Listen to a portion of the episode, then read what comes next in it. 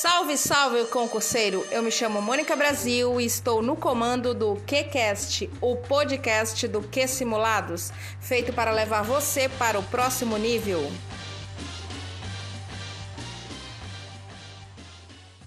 Concurseiro, mesmo que o ato de improbidade tenha sido praticado em mandato anterior, se o indivíduo for condenado, a suspensão dos direitos políticos pode ser aplicada para que ele perca o mandato atual?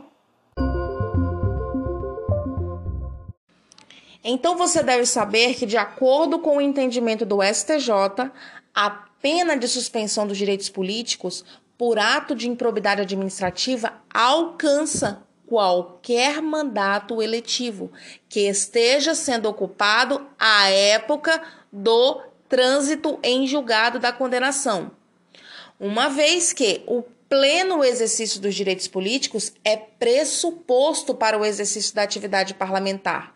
Determinada a suspensão de tais direitos, é evidente que essa suspensão alcança qualquer mandato eletivo que esteja sendo ocupado à época do trânsito em julgado da sentença condenatória é descabido restringir a aludida suspensão ao mandato que serviu de instrumento para a prática da conduta ilícita. Aí, atenção, atenção!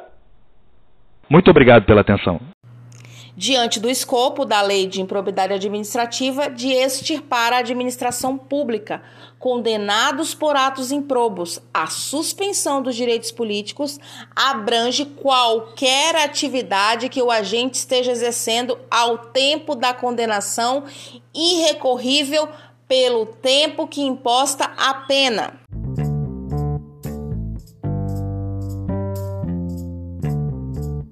Se liga na dica marota. O marco temporal aqui é o trânsito em julgado da condenação. Então você tem que levar para sua prova que a suspensão dos direitos políticos abrange qualquer atividade que o agente esteja exercendo ao tempo da condenação irrecorrível pelo tempo que imposta a pena. Então, nesse caso, se o indivíduo exerce o mandato, ele vai perder porque se vai suspender os direitos políticos e logo ele perde o mandato.